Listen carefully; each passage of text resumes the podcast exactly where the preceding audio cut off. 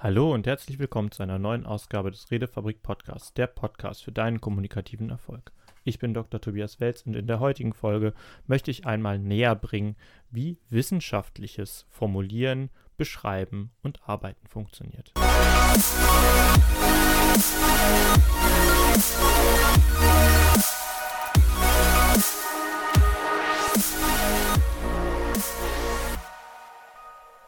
Wissenschaftliche Kommunikation ist etwas leicht anderes als die alltägliche oder gar die rhetorische Kommunikation.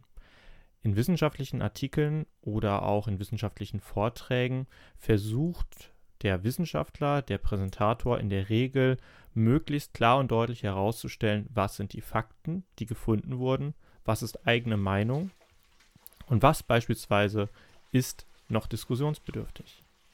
Dabei kann man sehr stark unterscheiden in mehrere Kategorien, nämlich der Präsentation vor einem Fachpublikum, der Präsentation zu einem Nicht-Fachpublikum und natürlich auch die anwendungsbezogene Präsentation, die meistens mit dem Nicht-Fachpublikum einhergeht.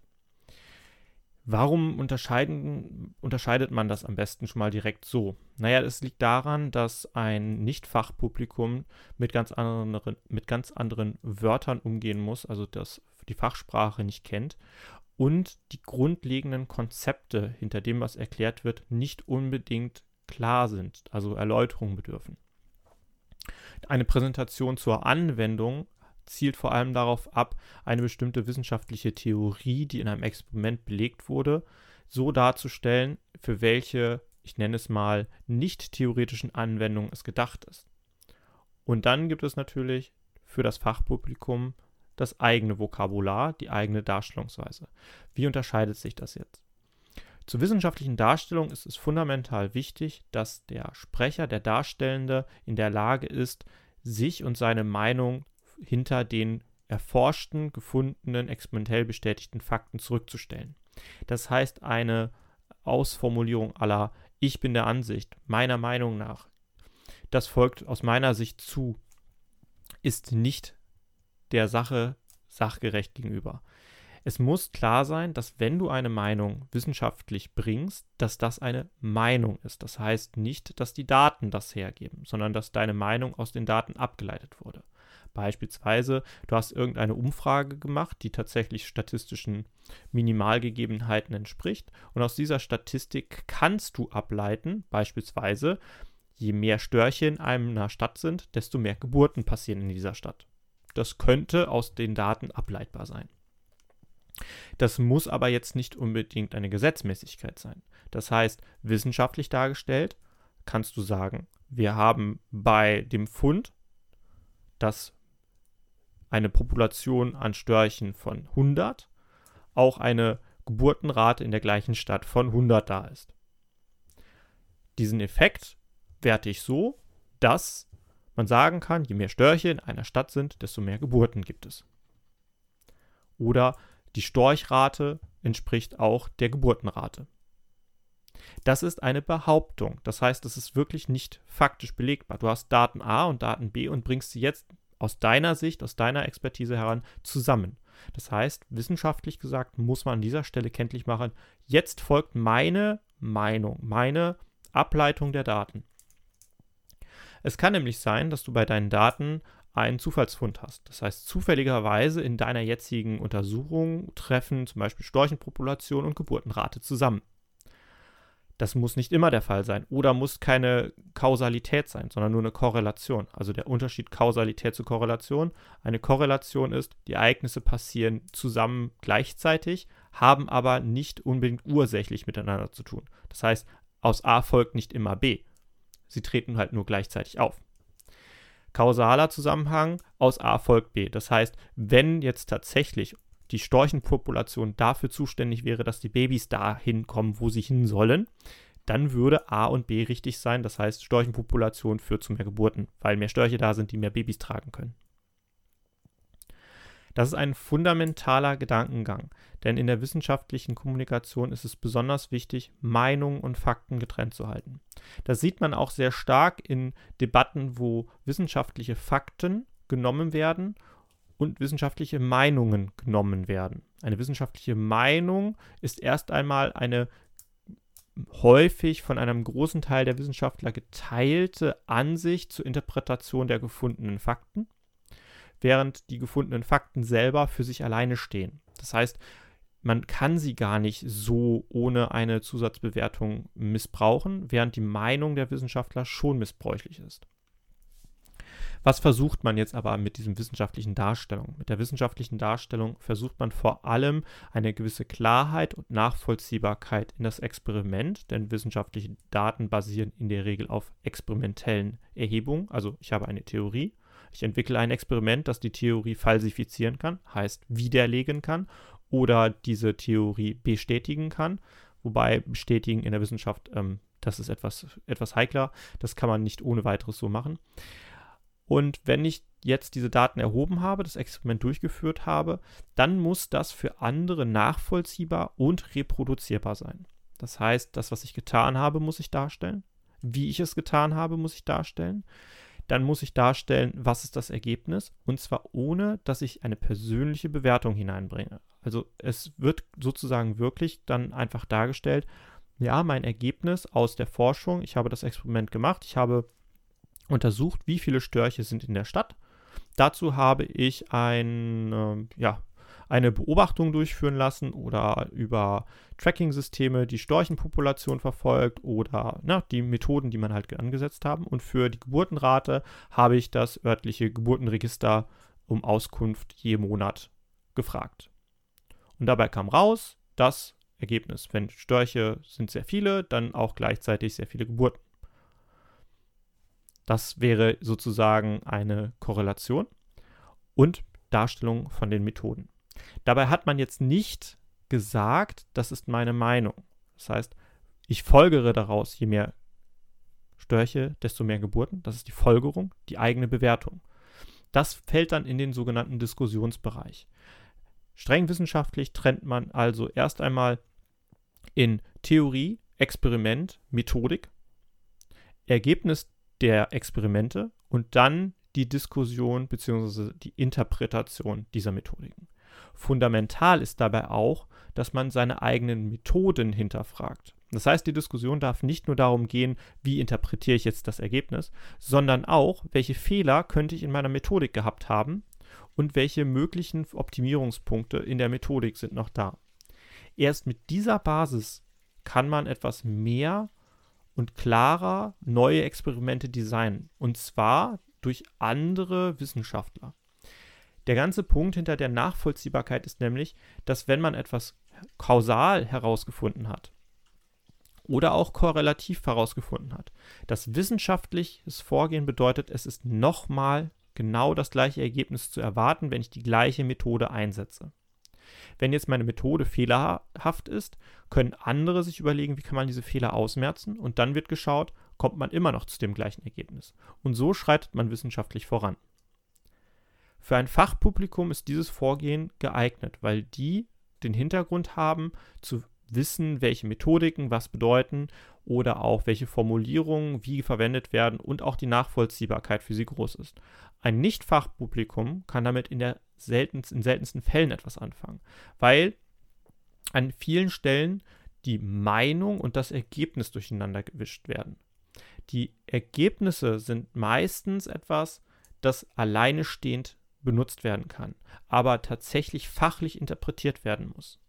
Das heißt, wenn ich jetzt ein wissenschaftliches Papier habe, in dem mir bestimmte Daten zur Verfügung gestellt werden, in der die Diskussion auch darum geht, dass diese Daten vielleicht fehleranfällig sind oder in der Methodik vielleicht Verbesserungspunkte da sind, in dem Moment, wo ich nur diese Daten herausbringe, aber nicht sage, wie ist das entstanden und die Diskussion, die darum existiert, welche Verbesserungsmöglichkeiten da sind, sind diese Daten nicht mehr so aussagekräftig. Daher auch dieses Gerücht, traue in keiner Statistik, die du nicht selbst gefälscht hast. In einer wissenschaftlichen Abhandlung ist die Statistik, die da ist, ganz klar belegt, wie ist die zustande gekommen, welche Fehler gab es bei dieser statistischen Erhebung, welche Tendenzen vielleicht sogar dabei sind, die noch auszumerzen sind und natürlich dann auch in der Diskussion, was könnten im Kontext dessen, was da jetzt bewertet wurde und experimentell herausgefunden wurde, was könnten diese Daten bedeuten. Jeder einzelne Teil für sich ist nicht brauchbar im wissenschaftlichen Zusammenhang. Einem Nichtfachpublikum möchte man daher an sich eine komprimierte Version zur Verfügung stellen. Das heißt, man wird da eher in die Bedeutungsebene gehen. Was bedeutet das, was dort geforscht wurde? Warum ist das wichtig, das zu erforschen? Aber ganz wichtig an der Stelle, sobald es zu einem Nichtfachpublikum geht, muss auch klar sein, was ist das Interpretationslimit? Also heißt es wirklich, wir haben jetzt Störche und Geburten, der Storch bringt die Kinder. Oder heißt es lediglich, wir haben das gefunden, wissen aber nicht, warum es gleichzeitig passiert. Vielleicht hat es etwas mit Feiertagen zu tun, mit ja, saisonalen Ereignissen, wo viele Störche gerade sind, oder das Brutverhalten der Störche selber, kann das vielleicht zusammenhängen mit dem, wie sich auch Menschen verhalten. Das sind Sachen, die dann quasi als Diskussion mit einem Nichtfachpublikum geteilt werden können. Wichtig dabei ist allerdings, dass klar wird, was ist Meinung, was ist Interpretation und was kann man aus den Daten wirklich sagen. Wo ist das Limit dieser Daten? Diese Darstellungsweise ist fundamental. Wenn ich jetzt in die Anwendung hineingehe und den Leuten damit die Anwendung klar machen möchte, könnte es halt sein, dass ich sage, gut, wir brauchen mehr Störche, weil, wenn mehr Störche da sind, dann haben wir mehr Geburten und das ähm, demografische Problem des demokratischen Wandels haben wir damit behoben. Wir müssen nur für mehr Storchhabitate sorgen. Das ist jetzt natürlich ein falsches Anwendungsbeispiel. Natürlich hat das nichts miteinander zu tun. Allerdings könnte man die Daten so interpretieren in diesem Anwendungsbeispiel. Ein anderes Anwendungsbeispiel wäre, es scheint so zu sein, dass sehr viele Störche, besonders im Sommer oder zu einer bestimmten anderen Jahreszeit Nachkommen zeugen. Das verhält sich auch zufälligerweise genauso, wie es sich mit Karneval und ähnlichen Dingen verhält, dass dann anschließend mehr Geburten passieren. Tja, das ist jetzt keine praktische Anwendung, wie wir höhere Geburten machen. Wir könnten mehr Feiertage wie Karneval einführen. Ähm, wir könnten auch dafür Sorge tragen, dass wir äh, anhand des Storchensverhaltens vielleicht auch menschliches Verhalten nochmal untersuchen. Allerdings ist da natürlich ein klares Limit. Wie und warum diese Unterschiede dann zustande kommen, kann man natürlich auch erklären und sollte man auch erklären. Allerdings darf man nicht den Fehler begehen, die Meinung, die in der Diskussion kundgetan wird, ohne die Limits der Messmethode zu erklären. Sonst verliert der wissenschaftliche Anteil dieser Arbeit sein, ähm, seine Berechtigung, seine Grundlage. Auch die Nachvollziehbarkeit des Ganzen ist für ein Fachpublikum wichtig, aber nicht unbedingt für ein Nicht-Fachpublikum. Also gemeint ist die Nachvollziehbarkeit, dass ich das eigene Experiment selber durchführen würde und dann das gleiche Ergebnis bekomme. Ein Nicht-Fachpublikum ist weniger daran interessiert, diese Experimente selber zu wiederholen, sondern ist vor allem am Ergebnis und an der Bedeutung interessiert. Deswegen auch ein unterschiedliches Zielpublikum. Ist mein Zielpublikum eine Fachwelt, eine fachkundliche Person, die versucht nachzuvollziehen, was wissenschaftlich relevant ist, bringe ich sehr trocken und möglichst ohne irgendeine Meinung die Fakten. Die Fakten bedeutet, welche Methode wurde benutzt, welche Datenerhebung wurde benutzt, wie wurden die Daten ausgewertet, welches Programm wurde dafür verwendet, welche Umfragemethode wurde verwendet, welches Experimentdesign. Das sind tatsächlich, wenn man es so will, technische Daten, technische Eckdaten, die genau so nachvollzogen und genau so nachgekauft werden könnten. Das heißt, in der Beschreibung ist es wichtig, dass exakt dargestellt wird, was wurde verwendet für welchen Teil des Experiments. Dann, warum glaubt man, ist dieses Experiment in dem Design so geeignet und warum ist es so nicht geeignet? Beide Seiten sind wichtig. Und dann, nachdem die Ergebnisse da sind, wie wurden die Ergebnisse ausgewertet? Beispielsweise, welche Statistik hat man verwendet oder welche ähm, anderen Methoden hat man darauf angewendet, um aus den erhobenen Daten sinnvolle Datensätze zu generieren? Also nicht alles, was man quasi an Daten erhebt, ist auch direkt aussagekräftig für die Fragestellung, die man macht. Da kann man unterschiedliche Methoden machen. Und dann stellt man anschließend in der Diskussion genau die Limits dar von dem statistischen Auswertverfahren, von dem Experimentdesign und natürlich auch allem, was dazugehört drumherum und kommt dann schließlich in seiner eigenen Schlussfolgerung zu einer ersten Interpretation der Daten. In welche Richtung kann man sie interpretieren? Dabei im gesamten Kontext sind Zitate wichtig. Also woher habe ich folgende äh, Annahmen getroffen? Warum glaube ich, dass ich mein Experimentdesign, so wie es gemacht wurde, besser oder schlechter oder anders ist, ähm, aber besser für die Fragestellung geeignet ist, als es andere gemacht haben? Und so wird ein Vergleich zwischen vielen verschiedenen Experimenten durchgeführt. Die Zitate sind da besonders wichtig, damit man auch die Möglichkeit hat, als Leser von so einem wissenschaftlichen, von einer wissenschaftlichen Abhandlung, aber auch als Fachpublikum, genauso wie als Nicht-Fachpublikum, tiefer einzusteigen und nachzuvollziehen, wie kommt denn jetzt dieser Herr oder diese Dame dazu, mir folgende Inhalte so zu präsentieren. Das heißt, wenn es jetzt jemanden gibt, der beispielsweise genau diese Korrelation Storchenpopulation zur Geburtenrate bringen möchte, ähm, und da sind Zitate drin, wo dann die unterschiedlichen Geburtenraten Störche, Geburtenra Störche-Population, Geburtenrate Menschen in unterschiedlichen Sachen schon betrachtet wurden, dann kann man das auch nachvollziehen und auch etwaige Fehler oder andere Meinungen dazu holen. Das ist für wissenschaftliches Vorgehen fundamental. Was kannst du jetzt also für deinen Alltag sozusagen daraus mitnehmen? Naja, wenn dir jemand mal eine Statistik vorbeibringt und sagt, ich habe herausgefunden, das ist folgendermaßen, dann frag auch direkt nach, wo sind denn die Limits von der Methode?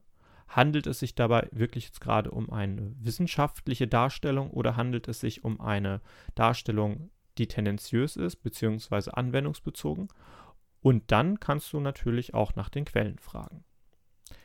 Vielleicht als Übung für heute geht das einmal an. Überlege dir mal, wenn dir jemand heute etwas sagt, wo könnten die Quellen herstammen, die er da nutzt? Was, was ist die Quelle und ist das wissenschaftlich, was er da sagt? Ist das wissenschaftlich? Kann ich es nachvollziehen, indem ich es selber durchführen würde?